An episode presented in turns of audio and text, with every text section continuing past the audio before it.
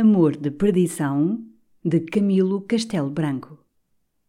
Capítulo 3 O pai de Teresa não embicaria na impureza do sangue do corregedor se o ajustarem-se os dois filhos em casamento se compadecesse com o ódio de um e o desprezo do outro. O magistrado mofava do rancor do seu vizinho e o vizinho malsinava de venalidade a reputação do magistrado. Este sabia da injuriosa vingança em que o outro se ia despicando fingia-se invulnerável à detração. Mas de dia para dia se lhe azedava a bilis. E a de crer que, se o não contivesse em considerações de família, sofreria menos desabafando pela boca de um bacamarte arma da predileção dos botelhos correias de mesquita. Seria impossível reconciliarem-se. Rita, a filha mais nova, estava um dia na janela do quarto de Simão e viu a vizinha rente com os vidros e a testa apoiada nas mãos. Sabia Teresa que era aquela menina a mais querida irmão de Simão e a que mais semelhança de parecer tinha com ele. Saiu da sua artificial indiferença e respondeu ao reparo de Rita, fazendo-lhe com a mão um gesto e sorrindo. A filha do corregedor sorriu também, mas fugiu logo da janela, porque sua mãe tinha proibido às filhas de trocarem vistas com pessoas daquela casa. No dia seguinte, à mesma hora, levada da simpatia que lhe causara aquele gesto de amizade, tornou Rita à janela e lá viu Teresa com os olhos fitos na sua, como se a estivesse esperando. Sorriram-se com resguardo, afastando-se a um tempo do peitoril das janelas. E, assim, ambas de pé, no interior dos quartos, se estavam contemplando. Como a rua era estreita, podiam ouvir-se, falando baixo. Teresa, mais pelo movimento dos lábios que por palavras, perguntou a Rita se era sua amiga. A menina respondeu com um gesto afirmativo e fugiu, acenando-lhe um adeus. Estes rápidos instantes de se verem repetiram-se sucessivos dias, até que, perdido o maior medo de ambas, ousaram demorar-se em palestras a meia voz. Teresa falava de Simão, contava à menina de 15 anos o segredo do seu amor e dizia-lhe que ela havia de ser ainda sua irmã, recomendando-lhe muito que não dissesse nada à sua família. Numa dessas conversações, Rita descuidara-se e levantou de tal modo a voz que foi ouvida de uma irmã que a foi logo acusar ao pai. O corregedor chamou Rita e forçou-a pelo terror a contar tudo que ouvira à vizinha. Tanto foi sua cólera que, sem atender às razões da esposa, que viera espavorida dos gritos dele, correu ao quarto de Simão e viu ainda Teresa à janela. Olé! disse ele à pálida menina. Não tenha a confiança de pôr olhos em pessoa de minha casa. Se quer casar, case com um sapateiro, que é um digno genro de seu pai. Teresa não ouviu o remate da brutal apóstrofe. Tinha fugido aturdida e envergonhada. Porém, como o desabrido ministro ficasse bramindo no quarto e Tadeu de Albuquerque saísse a uma janela, a cólera do doutor redobrou e a torrente das injúrias, longo tempo represada, bateu no rosto do vizinho que não ousou replicar-lhe. Tadeu interrogou sua filha e acreditou que foi causa à senha de Domingos Botelho estarem as duas meninas praticando inocentemente, por trejeitos, em coisas de sua idade. Desculpou o velho a criancice de Teresa, admoestando-a que não voltasse àquela janela. Esta mansidão do fidalgo, cujo natural era bravio, tem a sua explicação no projeto de casar em breve a filha com seu primo Baltazar Coutinho de Castro Daire, senhor de casa e igualmente nobre da mesma prosápia. Cuidava o velho, presunçoso conhecedor do coração das mulheres, que brandura seria o mais seguro expediente para levar a filha ao esquecimento daquele pueril amor a Simão. Era máxima sua que o amor, aos quinze anos, carece de consistência para sobreviver a uma ausência de seis meses. Não pensava errado o fidalgo, mas o erro existia. As exceções têm sido o ludíbrio dos mais acisados pensadores, tanto no especulativo como no experimental. Não era muito que Tadeu de Albuquerque fosse enganado em coisas de amor e coração de mulher, cujas variantes são tantas e tão caprichosas que eu não sei se alguma máxima pode ser-nos guia a não ser esta. Em cada mulher, quatro mulheres incompreensíveis, pensando alternadamente como se hão de desmentir umas às outras. Isto é mais seguro, mas não é infalível. Aí está a Teresa, que parece ser única em si, Dir-se-á que esses três da conta que diz a sentença não podem coexistir com a quarta aos 15 anos? Também o penso assim, posto que a fixidez, a consciência daquele amor, funda em causa independente do coração.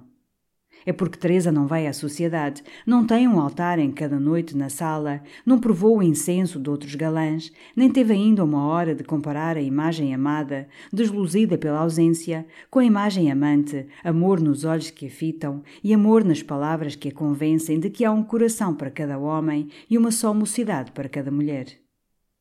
Quem me diz a mim que Teresa teria em si as quatro mulheres da máxima se o vapor de quatro incensórios lhe estonteasse o espírito? Não é fácil, nem preciso decidir. E vamos ao conto. Acerca de Simão Botelho, nunca diante de sua filha Tadeu de Albuquerque proferiu palavra, nem antes nem depois do disparate do corregedor. O que ele fez foi chamar a Viseu o sobrinho de Castro Daire, preveni-lo do seu desígnio, para que ele, em face de Teresa, procedesse como convinha um enamorado de feição, e mutuamente se apaixonassem e prometessem auspicioso futuro ao casamento. Por parte de Baltazar Coutinho, a paixão inflamou-se tão depressa quanto o coração de Teresa se congelou de terror e repugnância. O morgado de Castro Daire, atribuindo a frieza de sua prima à modéstia, inocência e acanhamento, lisonjeou-se do virginal melindre daquela alma e saboreou de antemão o prazer de uma lenta, mas segura conquista. Verdade é que Baltazar nunca se explicara de modo que Teresa lhe desse resposta decisiva. Um dia, porém, instigado por seu tio, afeitou-se o ditoso noivo a falar assim à melancólica menina. É tempo de lhe abrir o coração, prima. Está bem disposta a ouvir-me? Eu estou sempre bem disposta a ouvi-lo, primo Baltazar. O desdém aborrecido desta resposta abalou algum tanto as convicções do fidalgo respeito à inocência, modéstia e acanhamento de sua prima. Ainda assim, quis ele no momento persuadir-se que a boa vontade não poderia exprimir-se de outro modo e continuou. Os nossos corações, penso eu, que estão unidos. Agora é preciso que as nossas casas se unam. Teresa empalideceu e baixou os olhos. Acaso lhe diria eu alguma coisa desagradável? prosseguiu Baltazar, rebatido pela desfiguração de Teresa. Disse-me que é impossível fazer-se, respondeu ela sem turvação. O primo engana-se. Os nossos corações não estão unidos. Sou muito sua amiga, mas nunca pensei em ser sua esposa, nem me lembrou que o primo pensasse em tal.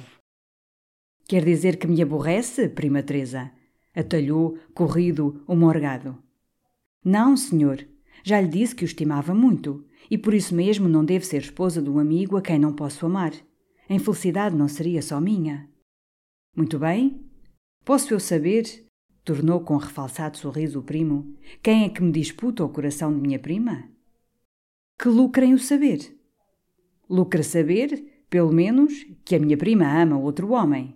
É exato? É. E com tamanha paixão que desobedece a seu pai? Não desobedeço. O coração é mais forte que a submissa vontade de uma filha. Desobedeceria se casasse contra a vontade de meu pai. Mas eu não disse ao primo Baltazar que casava, Disse-lhe unicamente que amava. Sabe a prima que eu estou espantado do seu modo de falar. Quem pensaria que os seus 16 anos estavam tão abundantes de palavras? Não são só palavras, primo, retorquiu Teresa com gravidade. São sentimentos que merecem a sua estima por serem verdadeiros. Se lhe eu mentisse, ficaria mais bem vista de meu primo? Não, prima Teresa, fez bem em dizer a verdade e de a dizer em tudo. Ora, olhe, não duvida declarar quem é o ditoso mortal da sua preferência? Que lhe faz saber isso? Muito, prima. Todos temos a nossa vaidade, e eu folgaria muito de me ver vencido por quem tivesse merecimentos que eu não tenho aos seus olhos. Tem a bondade de me dizer o seu segredo, como diria a seu primo Baltazar, se o tivesse em conta de seu amigo íntimo? Nessa conta é que eu não posso já ter respondeu Teresa, sorrindo e pausando, como ele, as sílabas das palavras. Pois nem para amigo me quer? O primo não me perdoa a sinceridade que eu tive e será de hoje em diante meu inimigo. Pelo contrário, tornou ele com mal rebuçada ironia, muito pelo contrário. Eu lhe provarei que sou seu amigo, se alguma vez a vir casada com algum miserável indigno de si. Casada, interrompeu ela. Mas Baltazar cortou-lhe logo a réplica deste modo. Casada com algum famoso ébrio ou jogador de pau, valentão de aguadeiros, distinto cavaleiro, que passa os anos letivos encarcerado nas cadeias de Coimbra. Claro está que Baltazar Coutinho conhecia o segredo de Teresa. Seu tio, naturalmente, lhe comunicara a criancice da prima, talvez antes de destinar-lhe para esposa. Ouvira Teresa o tom sarcástico daquelas palavras e erguera-se respondendo com altivez. Não tem mais que me diga, primo Baltazar? Tenho, prima. Quer assentar-se algum tempo mais. Não cuida agora que está falando com o namorado infeliz. Convença-se de que fala com o seu mais próximo parente, mais sincero amigo e mais decidido guarda da sua dignidade e fortuna. Eu sabia que minha prima, contra a expressa vontade de seu pai, uma ou outra vez conversara da janela com o filho do corregedor. Não dei valor ao sucesso e tomei-o como brincadeira própria da sua idade. Como eu frequentasse o último ano em Coimbra, há dois anos, conheci de sobra Simão Botelho. Quando voltei e me contaram a sua afeição ao académico, pasmei da boa-fé da priminha. Depois entendi que a sua mesma inocência devia ser o seu anjo da guarda. Agora, como seu amigo, compunjo-me de a ver ainda fascinada pela perversidade do seu vizinho. Não se recorda de ter visto Simão Botelho sociando com a ínfima vilanagem desta terra? Não viu os seus criados com as cabeças quebradas pelo tal varredor de feiras? Não lhe constou que ele, em Coimbra, abarrotado de vinho, andava pelas ruas armado como um salteador de estradas, proclamando à canalha a guerra aos nobres e aos reis e à religião e nossos pais? A prima ignoraria isto porventura? Ignorava parte disso e não me aflige o sabê-lo. Desde que conheci Simão, não me consta que ele tenha dado o menor desgosto à sua família, nem ouço falar mal dele. E está por isso persuadida de que Simão deve ao seu amor a reforma de costumes? Não sei, nem penso nisso, replicou com enfado Teresa. Não se zangue, prima. Vou-lhe dizer as minhas últimas palavras. Eu hei de, enquanto viver, trabalhar por salvá-la das garras de Simão Botelho. Se seu pai lhe faltar, fico eu. Se as leis a não defenderem dos ataques do seu demónio, eu farei ver ao valentão que a vitória sobre os aguadeiros não o poupa ao desgosto de ser levado a pontapés para fora da casa de meu tio Tadeu de Albuquerque. Então o primo quer-me governar? atalhou ela com desabrida irritação. Quero-a dirigir enquanto a sua razão precisar de auxílio. Tenha juízo e eu serei indiferente ao seu destino. Não a enfado mais, prima Teresa. Baltazar Coutinho foi dali procurar seu tio e contou-lhe o essencial do diálogo. Tadeu, atônito da coragem da filha e ferido no coração e direitos paternais, correu ao quarto dela, disposto a espancá-la. Reteve o Baltazar, reflexionando-lhe que a violência prejudicaria muito a Crisa, sendo coisa de esperar que Teresa fugisse de casa. Referiu o pai a sua ira e meditou. Horas depois, chamou sua filha, mandou-a sentar ao pé de si e, em termos serenos e gesto bem composto, lhe disse que era sua vontade casá-la com o primo. Porém, que ele já sabia que a vontade de sua filha não era essa. Ajuntou que a não violentaria, mas também não consentiria que ela, sovando aos pés o pundonor de seu pai, se desse de coração ao filho de seu maior inimigo. Disse mais que estava a resvalar na sepultura e mais depressa desceria a ela, perdendo o amor da filha, que ele já considerava morta. Terminou perguntando a Teresa se ela duvidava entrar num convento e aí esperar que seu pai morresse para depois ser desgraçada à sua vontade. Teresa respondeu, chorando, que entraria num convento se essa era a vontade de seu pai. Porém, que se não privasse ele de a ter em sua companhia, nem a privasse a ela dos seus afetos, por medo de que sua filha praticasse alguma ação indigna ou lhe desobedecesse no que era virtude obedecer. Prometeu-lhe julgar-se morta para todos os homens, menos para seu pai. Tadeu ouviu-a e não lhe replicou.